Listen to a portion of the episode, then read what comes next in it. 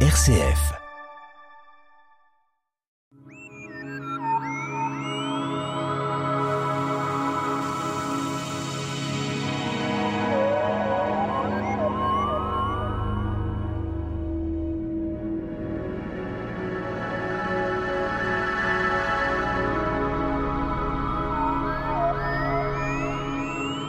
Trois phénomènes extrêmes euh, de l'univers, toujours à passionner les astronomes, les physiciens, les mathématiciens, euh, pour nous expliquer euh, les supernovas, les trous noirs, les ondes gravitationnelles. Notre invité, Nicolas Rossetto, l'Astroclub Les Pléiades. Alors, trois phénomènes particuliers qui pourraient être présentés.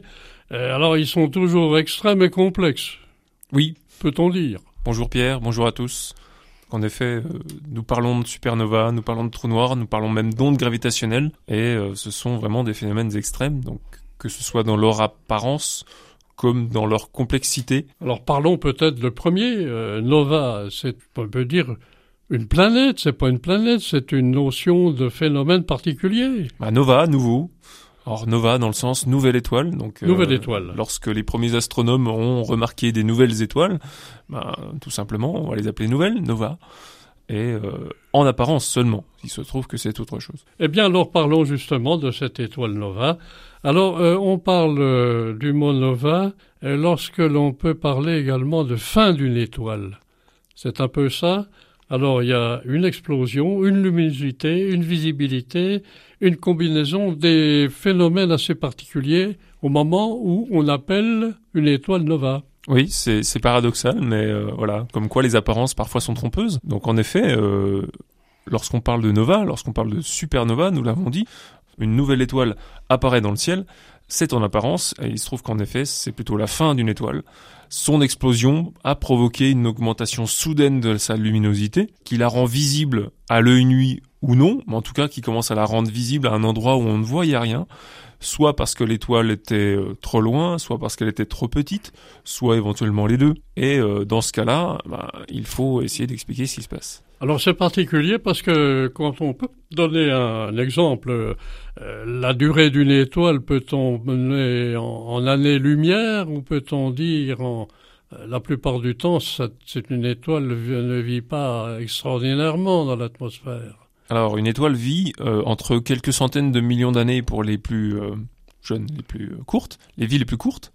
Donc, correspond plutôt aux étoiles massives, très massives, jusqu'à plusieurs milliards d'années. Notre Soleil, il est prévu que notre Soleil dure presque 10 milliards d'années. 10 milliards d'années. Et nous sommes à 5 milliards actuellement d'années peu près. De fonctionnement. Bon. Alors, c'est vrai, reparlons de notre étoile. Alors, une étoile massive, euh, donc on appelle une supernova, c'est bien ça. Alors, c'est un phénomène particulier. Il faut qu'elle ait une certaine grosseur pour qu'on l'appelle supernova. Alors, elle a un comportement particulier, cette étoile. Elle est au bord d'explosion. Donc, en effet, quand on parle d'une supernova, on parle d'une étoile très massive, donc très massive, c'est-à-dire bien plus massive que le Soleil. Donc, quand elle arrive en fin de vie, euh, elle implose, elle explose, c'est-à-dire qu'elle va se dilater euh, sous différents effets physiques, puis euh, sa matière va se condenser jusqu'à ce qu'on appelle l'implosion, puis réexpulser donc l'explosion, et cette explosion-là qui va provoquer une lumière violente, tellement violente qu'on peut voir ces objets-là, donc ces supernovas, d'une galaxie à l'autre, et pas seulement dans notre, propre. Euh, on peut euh, déjà avant le télescope, on pouvait voir ces étoiles de supernova. Ah oui, et d'ailleurs plusieurs ont été observées. L'une des plus euh, connues est ce qu'on appelle la supernova du crabe. Donc une étoile qui a explosé dans la constellation du taureau et qui a été consignée par les Chinois, donc à une date précise, donc autour de 1050 après Jésus-Christ. Et avec les observations de l'époque, on montrait une étoile visible à l'œil nu, même visible en plein jour à l'œil nu. Donc avec les observations de l'époque, on voyait une nouvelle étoile. Avec les observations de maintenant, on sait ce qu'il en a été et on a euh, visible, non plus à l'œil nu désormais, mais euh, il reste visible le résidu de cette supernova. Une supernova qu'on a observée, semble-t-il, en mois de mai 2023. Alors, ça, c'est une autre. euh, la supernova des Chinois, c'était en 1050, autour de 1050, euh, 1054, je crois. Lorsque nous parlons de supernova, la dernière qui est observable euh, qui a été observable cette année, en tout cas à la date de l'enregistrement de cette émission à la fin du mois de mai 2023, euh, est une euh, supernova qui se trouve dans la constellation de la Grande Ourse dans une autre galaxie. Donc nous l'avons dit, les supernovas sont visibles d'une galaxie à l'autre.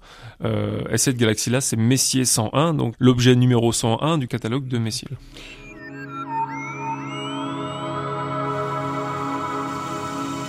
La tête dans les étoiles, le magazine de l'astronomie sur RCF Jura, présenté par Pierre Vialet avec la collaboration de l'astroclub Les Pléiades à Dole.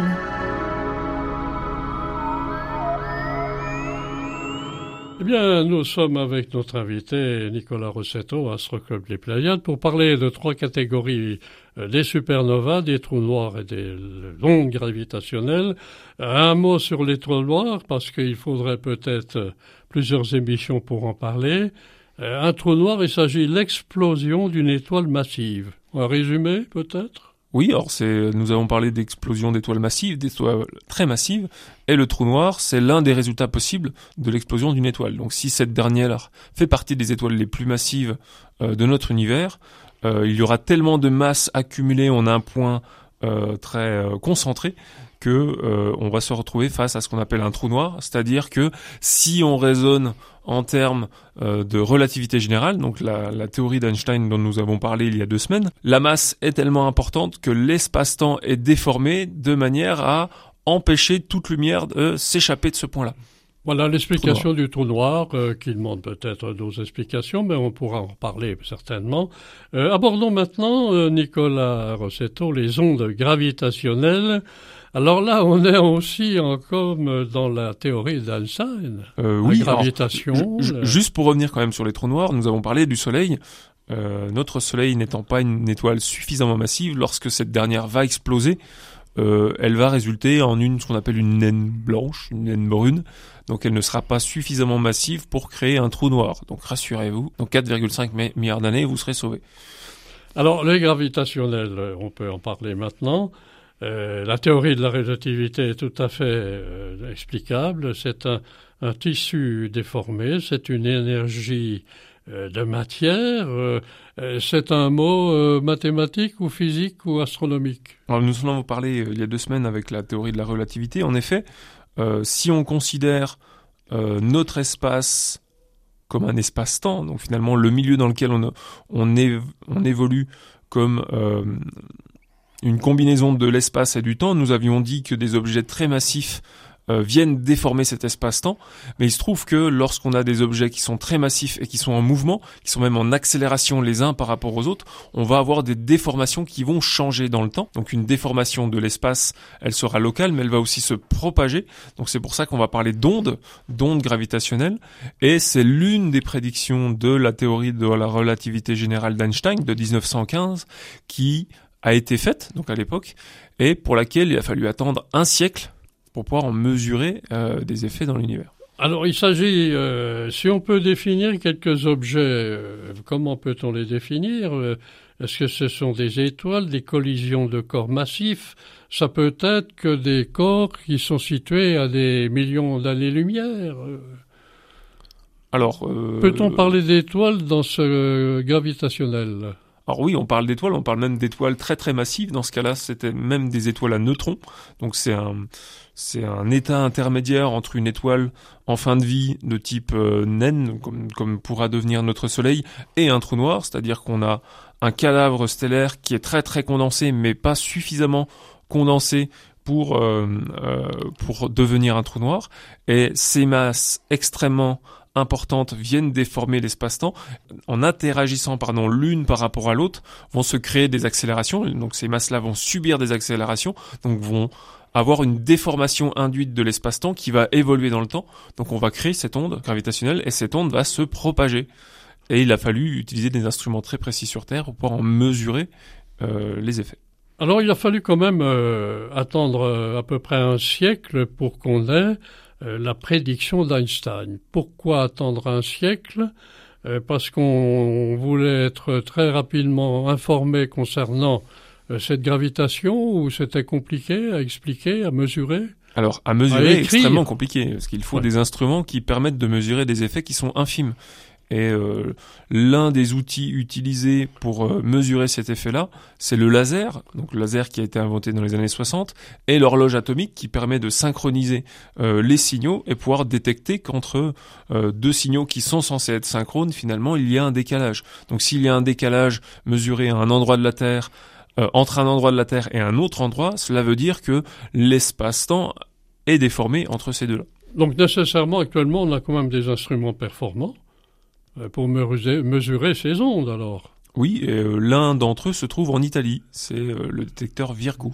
Et c'est sous forme d'un objet, d'un un télescope, comment peut-on expliquer? Alors, ça ressemble à deux gros tuyaux, dans chacun desquels passe un faisceau laser, aller-retour, et on vient mesurer dans deux directions qui sont perpendiculaires. Donc par exemple, si on avait un tuyau qui partait en direction, euh, je dirais de, de gré, le deuxième tuyau partirait en direction de Pontarlier. Donc euh, nord-sud pour le premier et est-ouest pour le deuxième. Et il est bien question que de nouveaux projets euh, de développement sont améliorés euh, pour le futur? Et là, en particulier, sera d'utiliser un détecteur de ce type-là, qui ne fera plus quelques kilomètres de long, de l'ordre du kilomètre du long, mais qui fera de l'ordre du million de kilomètres de long. Et pour ce faire, on a besoin de l'envoyer dans l'espace. Alors en résumé, euh, Nicolas Rossetto, euh, supernova, trou noir, onde gravitationnelle, des phénomènes extraordinaires de l'univers.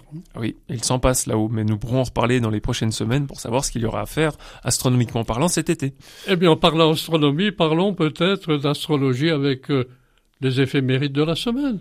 Alors merci, mais astronomie, on reste dans l'astronomie, pas d'astrologie. Donc voici les éphémérides du euh, mercredi 14 juin au mardi 20 juin 2023. Le soleil se lèvera en moyenne à 5h41, ce sera l'heure la plus euh, tôt qu'on pourra voir pour le lever du soleil, et il se couchera à 21h35 en moyenne. La lune sera nouvelle, et ce sera le dimanche 18 euh, juin. Pour ce qui est de Mercure, elle est toujours difficilement observable à l'aube, et ce, euh, tout le, reste du mois de juin. Nous, nous en avions parlé la semaine dernière. Pour ce qui est de Vénus, elle est toujours très brillante le soir, mais sera de moins en moins haute après le coucher du soleil. Mars, nous l'avions dit, était entre la constellation des Gémeaux et du Lion, mais cette fois-ci elle est plus proche de l'un euh, que de l'autre. Jupiter est visible en ce moment un peu avant le lever du soleil et Saturne sera accessible en deuxième partie de nuit, mais il faudra compter à partir de 1h45 2h pour commencer à la voir au-dessus de l'horizon. Enfin, il y aura encore une conjonction serrée entre la Lune et un astre, cette fois-ci ce sera Jupiter. La Lune sera en fin croissant et vous pourrez chercher les deux astres dans le courant de la journée, mais le rapprochement maximal se fera vers 6h30 du matin.